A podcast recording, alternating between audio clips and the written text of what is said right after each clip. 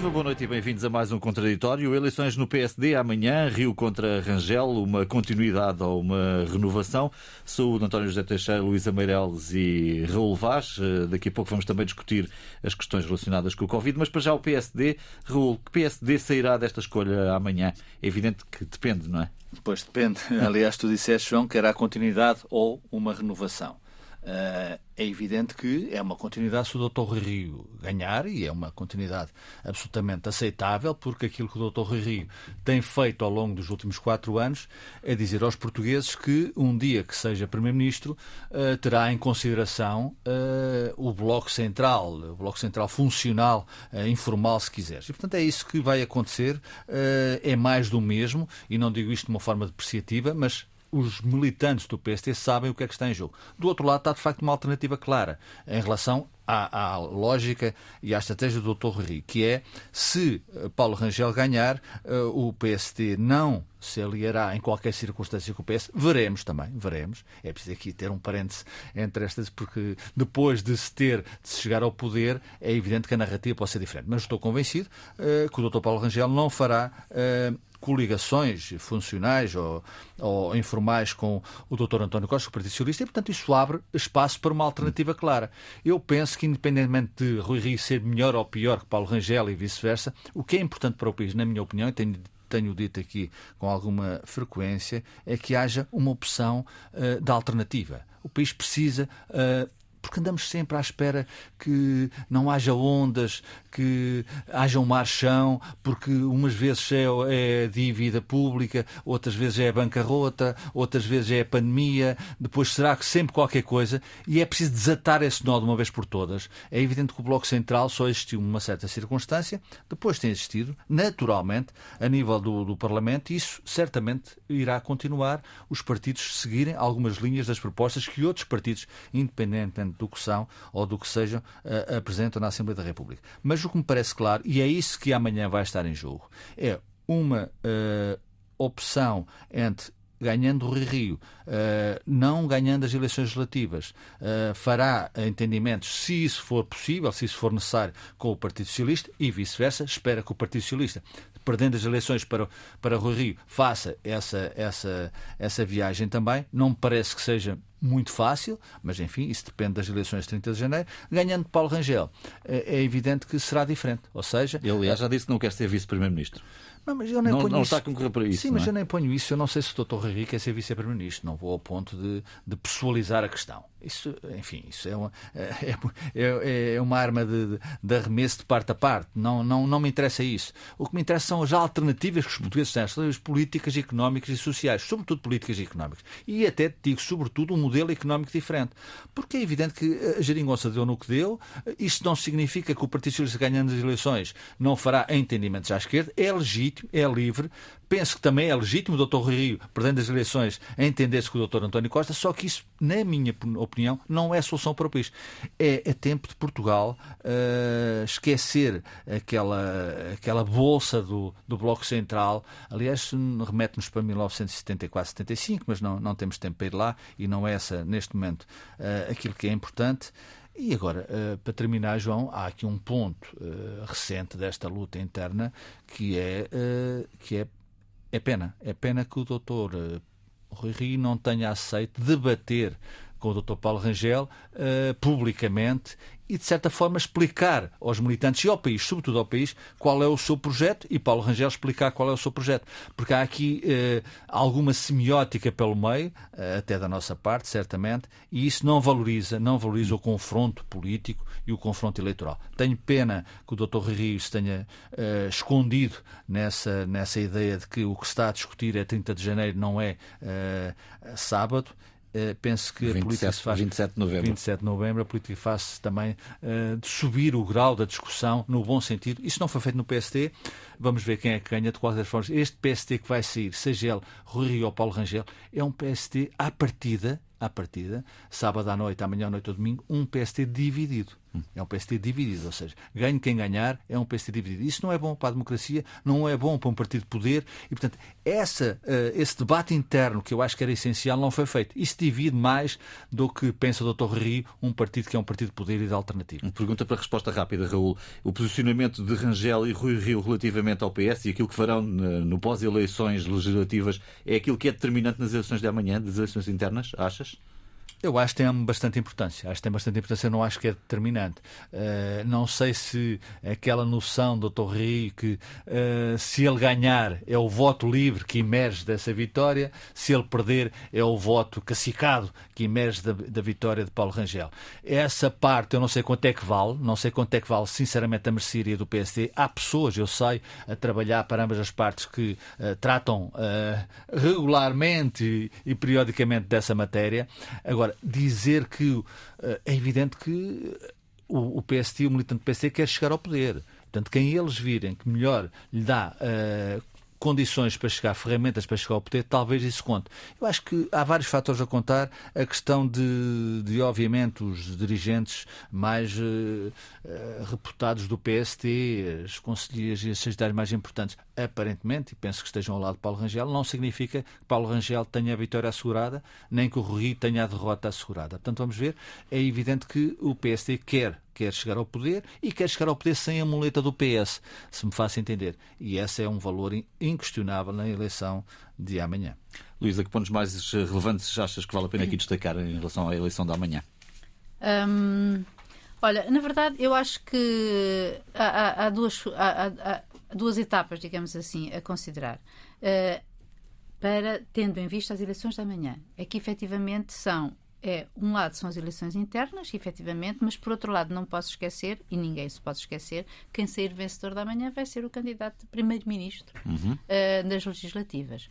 Uh, nesse âmbito, ou nessa perspectiva, uh, eu compreendo o ponto de vista do Raul da relação aos debates, mas tendo em vista as características de ambos os debatentes, eventuais e potenciais debatentes, ou seja, Rui Rio e Paulo Rangel, não tenho certeza se esses debates não redundariam numa grande digamos assim, num... Peixeirada. Peixeirada. Hum. Exatamente é o que eu ia dizer assim no plebeísmo. Ou seja, um desgaste, um desgaste da sua própria Sim, imagem. da sua própria imagem, porque de, de nós já ouvimos palavras muito duras e até desagradáveis de um em relação ao outro, quer dizer, de ambos em relação um ao outro, não é? Eles têm uma história comum muito forte, não é? Exato, exato, exato. Uh, e talvez por isso seja uh, mais sensível, essa, mais sentida essa acrimónia, não é?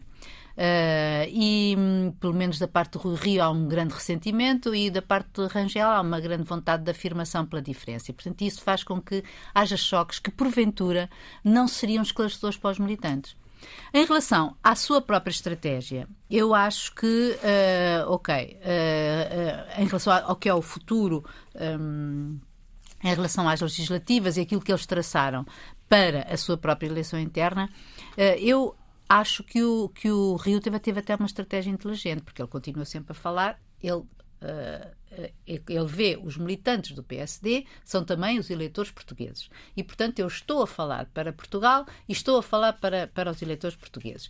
E isso levou a fazer uma campanha, não foi direcionada aos militantes em como fez Paulo Rangel, hum, quer dizer, diretamente relacionada, tirando agora a Madeira, onde, onde os tais 3 mil votos podem ser eh, decisivos.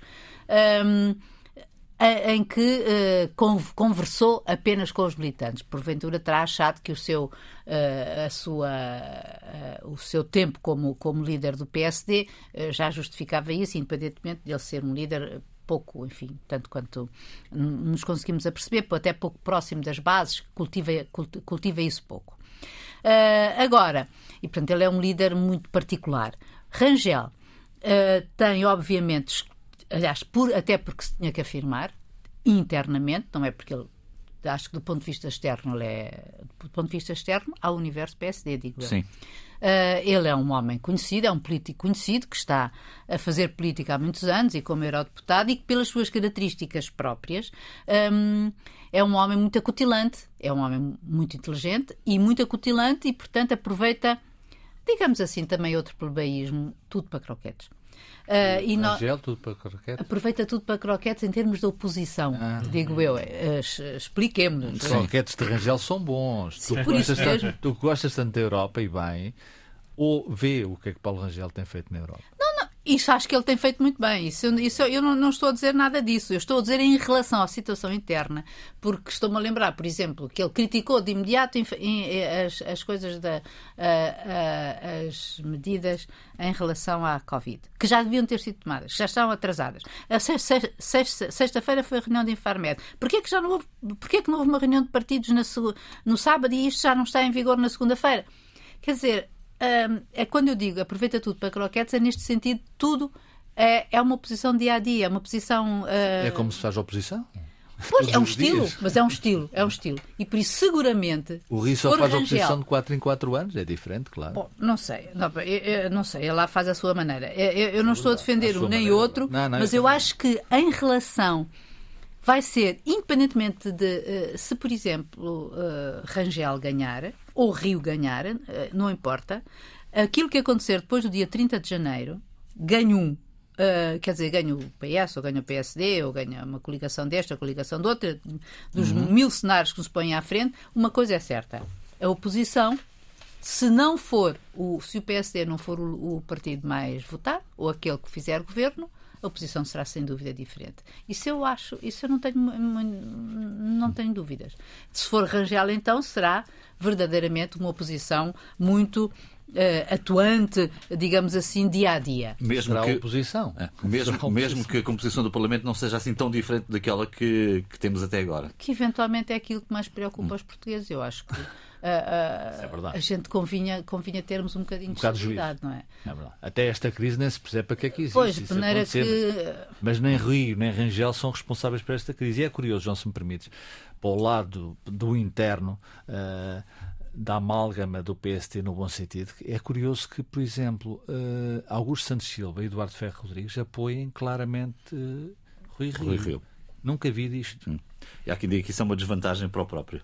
António, como é que é as eleições da manhã?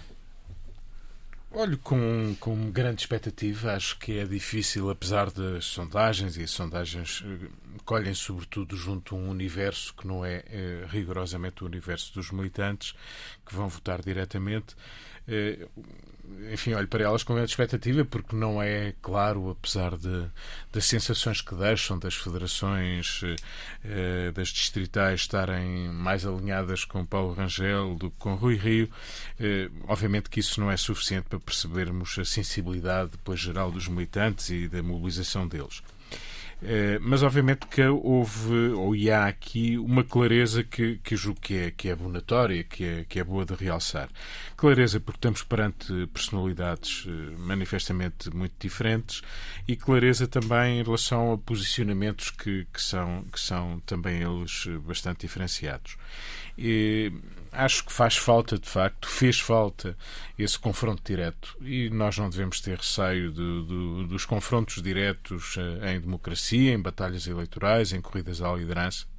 Isso permitiria também uh, avaliar melhor uh, estas capacidades não apenas de oferecer alternativas, mas de marcar diferenças. E isso não aconteceu. O que o Rui Rio foi bastante hábil ou ter, de algum modo, de, conseguido que se olhasse para ele como o líder do PSD mais do que com um candidato à, à renovação do seu mandato. Eh, isso acho que beneficiou Rui Rio até agora, eh, tornou mais eh, colocou num plano mais secundário Paulo Rangel com essa, com essa recusa de, de fazer campanha mais direta e de fazer debates com Paulo Rangel.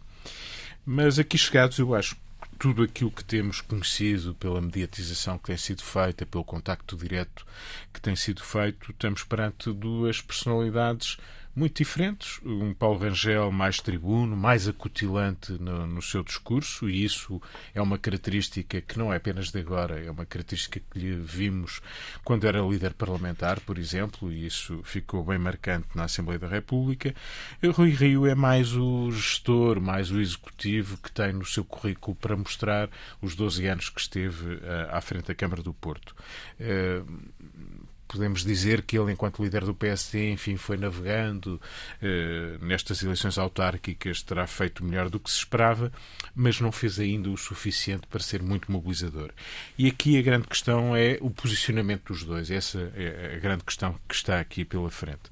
Temos um Paulo Rangel mais ambicioso, que quer polarizar eh, eh, as eleições de, se for líder, Sim. as eleições do, do, final de janeiro, as eleições legislativas e querendo dizer que o PSD pode ganhar estas eleições, colocando aí, digamos, todas as fichas, e esse, essa posição é talvez eh, mais, mais eh, mobilizadora eh, do próprio eleitorado do PSD, que há muito está afastado do poder e quer, sendo o PSD um partido de poder, quer voltar, e, portanto, esse lado de Paulo Rangel mais ambicioso pode lhe ser vantajoso nesta escolha, mais polarizador, com um, alguma clareza de posicionamento, dizendo que tem uma linha vermelha em relação ao Chega e, portanto, que não há entendimentos possíveis com, com o Chega, apenas com o CDS e o, e o Iniciativa Liberal, portanto, oferecendo uma alternativa de centro-direita. Do lado de Rui Rio,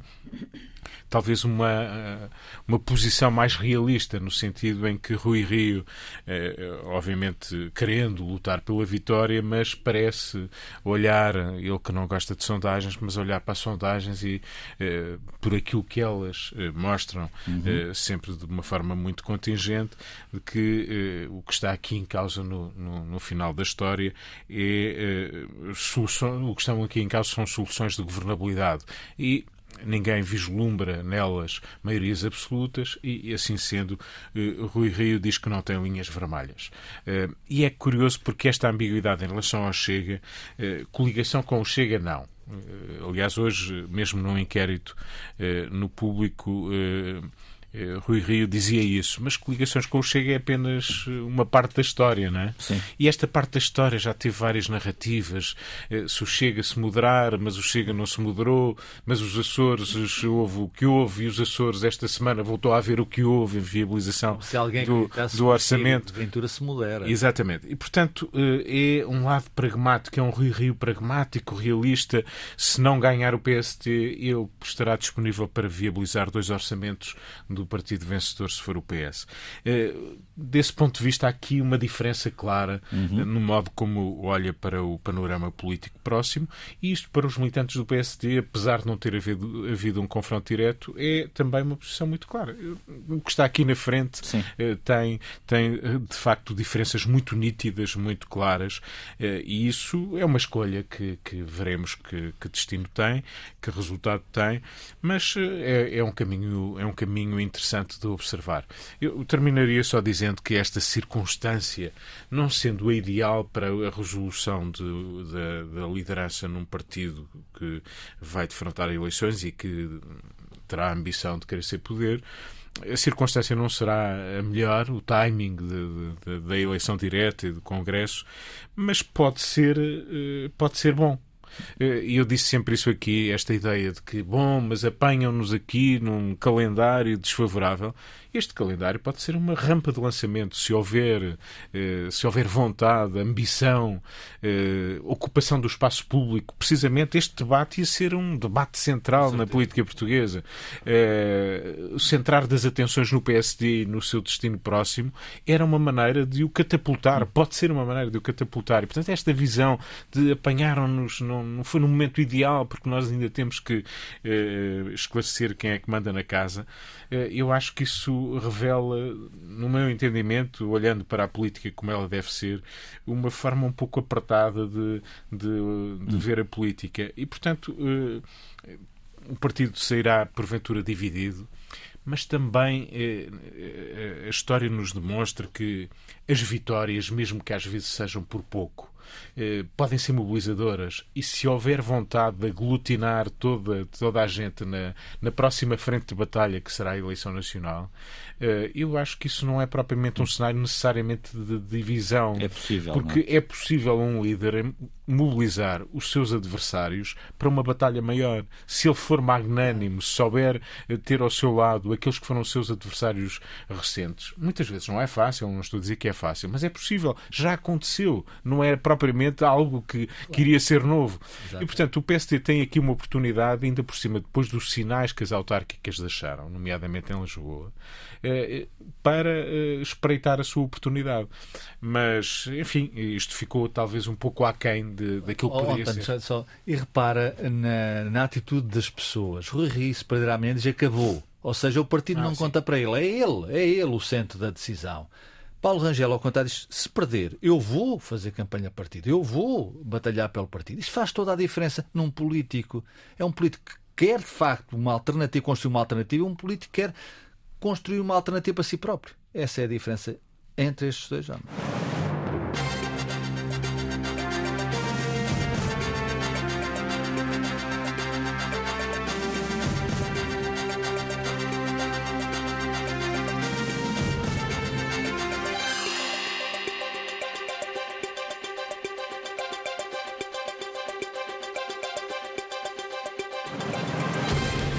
Noite e bem-vindos à segunda parte deste contraditório. Portugal regressa ao estado de calamidade na próxima quarta-feira, devido ao aumento do número de casos de Covid. Regressa também a obrigatoriedade de máscara, o reforço da testagem e uma semana de contenção, com escolas fechadas e teletrabalho obrigatório, logo no início de janeiro, logo depois das festas. Numa semana em que a ministra Marta Temido esteve debaixo de fogo, depois de ter dito no Parlamento, a propósito da situação no centro hospitalar de Setúbal, que é bom como sociedade que eh, pensemos nas expectativas e seleção dos médicos, porque aspectos como a resiliência é, são tão importantes como a sua competência técnica. Foi muito uh, castigada, digamos assim, por este comentário, uh, quer pelos sindicatos, quer pelo próprio Presidente da República, Marcelo Rebelo de Sousa, dizendo que se há profissionais que têm demonstrado a sua resiliência, têm sido os médicos e enfermeiros ao longo desta pandemia. Estou aqui a juntar duas coisas que, eh, enfim. É alguma relação. Tem alguma relação. Seja mais importante aquilo que nos está a acontecer, eu diria que mais nos irá acontecer.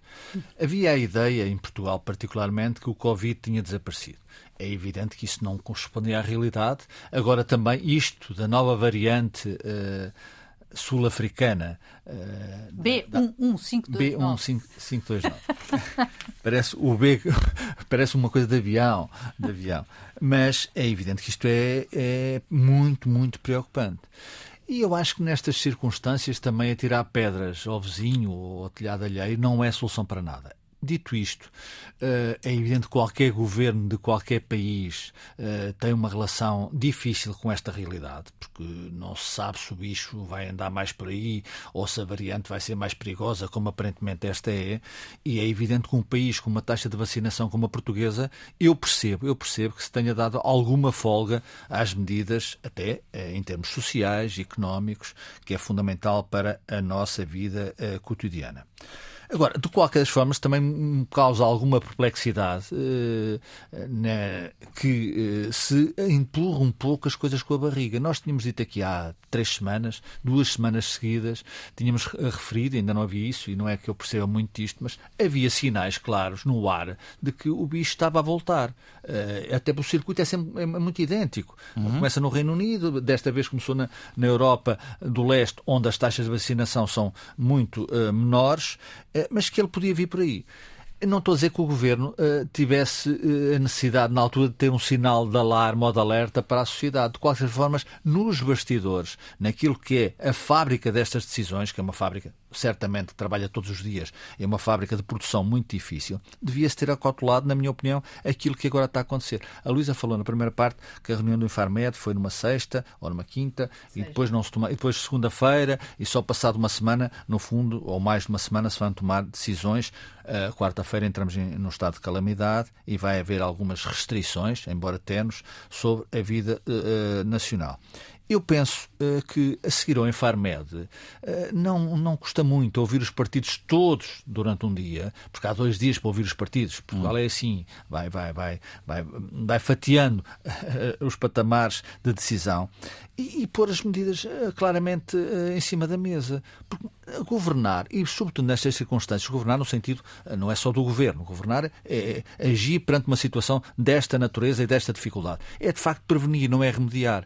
E eu temo, eu temo, e digo com esta distância aqui, que aquilo que nós já conhecemos, portanto, o fim de ano vai ser um fartar vilanagem. Portanto, vai tudo para a rua, vai tudo para as festas, uh, imagine-se os adolescentes, e, e não só, uh, com o fim de ano aberto. Portanto, vai ser, até porque há a perspectiva que depois do fim do ano o mundo volta a fechar parte do mundo. Isto é pior, na minha opinião, é a pior medida que se pode anunciar. Ou seja, eu percebo, eu percebo o Dr. António Costa, o chefe do governo, claro que tem, há preocupações económicas, estamos a viver uma época de Natal, de festas, eu percebo tudo isso. E é evidente que o Natal é uma festa importante para as famílias, sobretudo quando nos últimos dois anos não houve propriamente Natal. E este ano eu percebo que se deu Natal às pessoas. Embora tenha dúvidas sobre isso. Uh, um povo, uh, uma sociedade uh, que reage à dificuldade é uma sociedade que reage. E reage com, com, com esforço, com sentido daquilo que está em jogo. Eu imagino, posso espero que esteja absolutamente errado. Imagino que uh, isto vai fechar depois das festas e, e é uma semana. Uh, é uma semana perante a, festa que vai que está livre, a liberdade para essa festa. Eu acho a liberdade eh, fundamental em qualquer, em qualquer democracia, em qualquer sociedade. Agora, isto não é uma questão de liberdade, isto é uma questão de responsabilidade.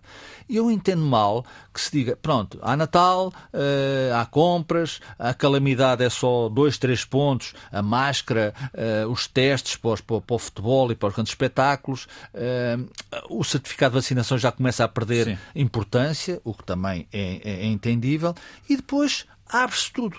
Dizer, durante uma semana, ou coisa que o valha, vai-se abrir tudo, vai-se viajar, etc. Isto é grave. Repare-se, o Reino Unido já começa a fechar as fronteiras, a Alemanha, Itália e Israel também, a União Europeia certamente irá pensar nisso de uma forma abrangente.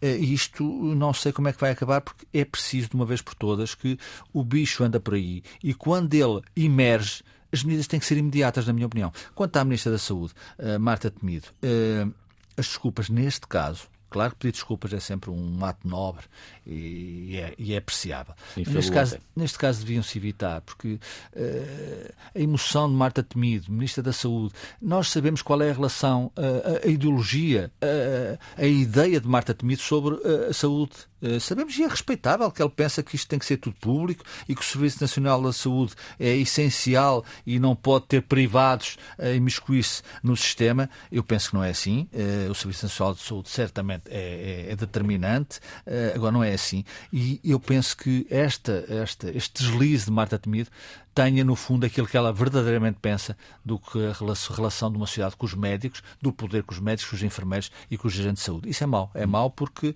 as desculpas são aceitas, certamente, mas fica, fica, fica o traço ideológico que habita, que habita em Marta Temido. Luísa, comecemos por, pela questão das medidas. Parece-te equilibrado aquilo que foi decidido ontem pelo Governo? Sim, tendo em vista que, quer dizer, as coisas têm que ser vistas, digamos que em perspectiva. Que Portugal, de acordo lá com o Our World Data, eh, é o 32 país em 45 na Europa com. Sim. Com casos, não é? Com mais casos. Portanto, nós estamos, eh, digamos que a verdinho eh, em todos os índices, seja de óbito, seja de contaminação, seja de, de, de infecção. Todavia, tal como o Raul disse, a situação é a olho nu. Parece-nos, quer dizer, sem recorrer a especialistas, nós todos nós vamos conhecendo casos de pessoas que foram, que foram foram contaminadas. Por isso, uh, as medidas, apesar de serem, uh, digamos, não são ligeiras, quer dizer, tens o teletrabalho recomendado, uh, tens a terceira dose para adulto, que eu acho muitíssimo importante, tens a eventualidade de vacinar crianças, que também estará à espera de, um, de, uma nova, de um, de um, de um parecer Sim. da DGS, visto que a Europa, uhum. a CDC já, já, já recomendou. Acho muito bem, até porque até pelos próprios dados em Portugal, o maior número de infecções é dos 9 anos para baixo, também são aqueles que não estão vacinados. Um, e a usar máscara em espaços fechados, por isso uh, eu li aqui uh, os donos das discotecas estão muito satisfeitos, porque assim não, não, foram, não, não ficaram fechados, mas quem lá vai vai ter que dançar de, máscara, vai ser assim uma coisa um bocadinho. De, se calhar beber por uma palhinha. Uma, por uma palhinha e não sei como é que se vai, quem é que vai controlar isso. Bom, isto é um aspecto. Agora, eu, outro é aquele que nós agora tomamos conhecimento desde há dois dias e que é efetivamente assustador. Há a tal, a tal um, variante. A, a, a, tal variante que veio da África do Sul e que, se for considerada efetivamente preocupante pela, pela um, OMS, passará a ser designada pela NU, não é? NU, que é o, a 13 terceira letra do alfabeto grego, portanto, naquela tradição de, de, das hum. as variantes Covid têm todos têm, têm, têm nomes gregos, das letras gregas. Ora, e aqui é que eu recomendava que as pessoas uh, pensassem de que nem tudo tem sido. Um, eh, à, à, à, primeira vista parece tudo muito mal, ou seja, esta variante tem um, não sei quantas mutações, 32, enquanto a Delta só tinha 17, portanto tem o dobro, blá, blá, mas depois também convém ouvir os especialistas e eu fiquei mais sossegada, digamos assim, uh, quando uh, ouvi hoje o Manuel Castanho, que é uh, o especialista do Instituto de Medicina Molecular, dizendo que não, não é isso que o aflige, que uhum. a, a, a, o número de mutações, porque não é o número de mutações que a torna mais perigosa. Já vimos isso em relação a outras variantes e que depois não foram mais perigosas. Ou seja, antes de entrarmos em pânico, deixar esperar um bocadinho, porque efetivamente nós temos visto, temos andado num, enfim, numa montanha russa de emoções uhum. ao longo deste ano e meio. Por isso, uh, é evidente que isto preocupa e uma pessoa tem mesmo que ter cuidado, os tais, uh, voltemos ao básico, não é? é parece o, o, back to basics, não é do lavar as mãos, é de, uh, distância social, gel, etc, etc álcool gel, um, mas uh, e sobretudo calma e precaução. Agora, acontecer até dezembro, portanto, o governo já anunciou a tal uh, semana, semana. de atenção. Eu espero que se isto agravar em dezembro, as medidas também sejam agravadas. Sim, claro. Que não vamos ficar dependentes destas medidas anunciadas a 1 de dezembro se, se houver um, claro. um, um, exponencial de casos, não é? Sobre Marta Temido, queres fazer algum comentário? Eu acho que foi, foi, foi muito aborrecido. Uh, quer dizer, foi aborrecido. Quer dizer, não caiu nada bem a maneira como ela disse. Uh, posso entender que, enfim, a emoção isto, não sei o quê. Uh, as desculpas, ótimo, ainda bem, que é, é, bom quando um político se desculpa porque reconhece que errou, uh, embora, tal como a gente diz às crianças, uh, evita pedir desculpa, quer dizer, evita errar, não é? Mas as coisas são assim mesmo. Agora, não estou de acordo que esta frase mesmo se explique, não estou de acordo com o que dizia o Raul, que isto explique, seja o seu ponto ideológico, porque eu não tenho a certeza que a Marta Temido seja assim uma defensora intransigente de não haver privados na saúde. Hum. Não tem sido esse, não, não tem sido esse o seu registro. Mas, hum. António, olha... António, começamos talvez pelas medidas? Começamos pelas medidas. Eu acho que há medidas positivas. Eh, acho que finalmente, em relação ao controle de passageiros no na aviação civil e na, nos aeroportos era algo que faltava há muito tempo, aliás, algo que inexplicavelmente não Ficaste com a ideia, acho que ficámos todos com a ideia de que há casos de, de, passageiros que estão a embarcar sem testes feitos e que as companhias estão a deixar. Certo, nós, eu próprio tive essa experiência de ver um aeroporto como o do Funchal que funciona desse, funcionava desse ponto de vista. E de Lisboa? Por lá passei em junho eh, melhor do que o de Lisboa. E, portanto, nós sabemos que isto uhum. faz toda a diferença. Sim. E, e inclusivamente, eh, estas medidas mais rigorosas criam uma sensação de segurança mesmo em quem nos visita, mesmo em quem eh, recebe as pessoas que nos visitam. Portanto, estas medidas agradaram-me. Esperemos que haja mesmo um controle, um controle eficaz relativamente aos testes que são necessários para viajar e isso também beneficia a imagem do país lá fora. Eh, depois, eu acho que há aqui algumas questões que, quando falamos do vice-almirante Gouveia Melo, que liderou a vacinação e que se tornou uma figura com uma dimensão nacional ímpar, há muito tempo que não víamos ninguém assim, ele fala sempre em três palavras-chave em relação à sua atuação eh, uma primeira comunicação, uma segunda liderança e uma terceira organização. E elas são facilmente perceptíveis, a importância de cada uma delas.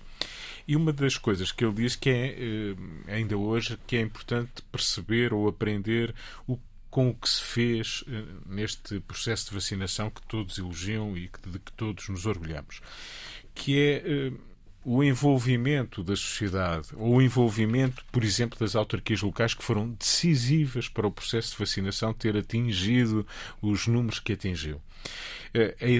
A desmobilização que tivemos, talvez demasiado cedo a necessidade, até para evitar os males maiores para o final do ano, a passagem de ano, etc. O que já podíamos ter feito e ainda não fizemos relativamente ao reforço da vacinação. E já percebemos que a grande arma, ou as grandes armas, passam pela vacinação, uhum. e neste caso já percebemos que a terceira dose, o reforço da vacinação, vai ser mesmo necessário, inevitável, inevitável não apenas para os mais velhos e os mais frágeis, mas para a generalidade da população, esse processo devia ser um processo a continuar com a mesma eficácia daquilo que já fizemos. Porque se formos capazes de o fazer, é, é não desmobilizar, é voltar a usar a mesma receita para que a vacinação avance mais rapidamente. Enfim, temos aí o timing dos 19 de dezembro para uh, completar a vacinação dos maiores de 65 anos, esperemos pelo menos isso, mas uh, é preciso fazer mais. E esse processo é vital para o que aí vier. Testar, máscara, uh, regras habituais de distanciamento, a comunicação. Nós não podemos uh, aligeirar a comunicação, ser ambígua, ter várias vozes. Uh, temos que afinar as coisas sobre o uso da máscara, onde é? é que se usa. E não é só neste período. É obviamente que a máscara veio para ficar mais tempo uh, do que aquele que é apenas o, o, dos estados de alerta ou de calamidade, calamidade a partir de 1 de dezembro. E, e, portanto, há aqui regras que têm que ser permanentes até termos a segurança necessária para percebermos que podemos aligeirar e isso é, é, é o lado mais preocupante. Eh, eu julgo que o que aqui está, em termos de medidas, obviamente, pressupõe uh, que a economia possa funcionar neste final de ano. Eh, não há, obviamente, não é uma questão sequer de coragem. Obviamente que o país, a sociedade, tem que saber viver, tem que saber viver com a Covid enquanto ela existir. Eh, nós temos que conjugar a liberdade com a responsabilidade. Esses são os desafios que se colocam a todos nós individualmente, mas também ao Estado para ser capaz de ser mais eficaz relativamente às medidas que vem anunciando. António, sobre Marta Temido, algum comentário? Só para, só para terminar, antes da Marta Temido, eh, esta semana de férias a mais, obviamente que vai ter, vai ter custos sociais e custos educativos. Eh, e eles deviam e devem ser ponderados. Eh, eh, esta semana parece um bocadinho o resultado, como dizia o Raul, de abrirmos as portas no Natal e Ano Novo e depois a gente fica em casa para, para ver se não nos cruzamos muito e ver se atenuamos os efeitos do final do ano. Eu julgo que a mensagem tem que ser mais do que isso. Tem que ser que, durante todo este período, nós temos que ter um rigor um rigor muito grande. E o rigor é respeitar as regras básicas, um rigor é a vacinação avançar mais velozmente, o rigor é controlar melhor a circulação de pessoas. Só assim se consegue conter eh, a, pand a pandemia. Ainda não é uma endemia, é uma pandemia. Sobre Marta Temido, apenas dizer, obviamente, que eh, depois da homenagem aos médicos veio esta palavra infeliz ou esta expressão infeliz ou um pedido de desculpas. Eh, eu não tenho muito a dizer sobre isso. Os médicos são fundamentais e o pessoal, o pessoal médico, de enfermagem, auxiliares nos hospitais, sobretudo nos públicos, mas também nos privados, foi fundamental para atravessar este período. Vai continuar a ser fundamental para o futuro. Eh, esperemos que na comunicação eh, liderança, comunicação, organização, também não se falhe na comunicação. Muito bem. O que fica por dizer, Raul Vaz? Apesar de tudo, há um congresso, eh, não há só eleições no PSD, há um congresso no Chega, que obviamente não é eh, não elege ninguém. André Ventura elege-se sempre a si próprio, de qualquer das formas, de qualquer das formas. Também não já surpreende. Não é já não é mau. Já não, já não, até ver já não, já não surpreende que, de, que a cartilha de, de, interna e externa também de, do senhor André Ventura, os escritos internos são ratos Uh, e, portanto, e, os votos são controlados. Portanto, a gente já sabia disto, de qualquer das formas, depois dos Açores. E aí uh, fica aqui uma palavra para o deputado José Pacheco. Eh, que foi a, a, a, pessoa que mais fez para despir André Ventura do que todos os comentadores, uh, políticos, etc, etc. Porquê? Porque o Chega pressupõe, uh, pressupõe que haja um líder com autoridade, se não autoritário. E a partir de André Ventura ter perdido essa autoridade perante uma questão uh, sensível, como é um orçamento, e o, o, o deputado José dos Pacheco dos Açores disse, mandou André Ventura às malvas, disse quem manda aqui sou eu e eu tomo a minha oposição. É preciso para terminar que André Ventura uns dias antes tinha dito que o mundo ia acabar, que o Dr. Rui Rio era um, um mal que vinha lá de, de, de, não sei de onde, tinha classificado o Rio com, com palavras que de facto, sobretudo vindas de André Ventura, são uh, indisfarçáveis, mas são ignóveis, e portanto é bom que haja um Congresso do Chega, vai ser mais do mesmo, mas é muito bom que André Ventura comece a perder uh, esta, esta, este peito feito, uh, que não diz nada a não ser da sua própria fragilidade. Luís, o que fica por dizer esta semana? Olha, eu gostava de falar do Chile, que é um país esquecido de nós, uh, mas que, para, pelo menos para os mais velhos, deve haver uma lembrança que se chama Pinochet, 9 de setembro de 1973. Uh, Ilha, houve uma primeira volta das eleições presidenciais no Chile, não foram conclusivas, uh, e quem vai à frente, embora por uma porcentagem mínima de, de votos, que é Juan, uh, José António Cast, uh, teve 27,9% dos votos, contra o segundo classificado, Gabriel Boric, que tem 35, que tem 35 anos e teve uh, 25,8% de votos. o que eu quero destacar aqui é que este senhor Cast, que é filho de um ex-oficial nazi, portanto, de uma família que depois da, da, Segunda Guerra Mundial foi para lá, foi para o Chile. É um pinochetista convicto, uhum. assumido e confesso. Uh, que tem posições como anti-aborto, promete, aliás, acabar com essa legislação se for eleito, uh, uh, tem uma linha completamente antiliberal, é anti-casamento gay. Além de mais, promete uma coisa extraordinária, que é retirar o Chile do Conselho dos Direitos Humanos da ONU, por acaso é presidida, presidida pela sua conterrânea Michelle Bachelet, uh, acabar com a linguagem do género, fechar a Faculdade Latino-Americana de Ciências Sociais, porque acha que ela é um centro de ativismo político, e, pasme-se, criar um organismo de coordenação internacional anti-radicais de esquerda, para identificar, deter e julgar os agitadores de esquerda. Diz-se uh, muito em sintonia com Bolsonaro, Donald Trump e a Vox de Espanha. E André Ventura. Uh, seguramente. se, se, Ainda não o conhece. Não é caso único. António José Teixeira, que fica Podia falar nesta linha da eleição do presidente da Interpol. É um general dos Emirados Árabes Unidos acusado de tortura. Uhum. eu falo de uma eleição.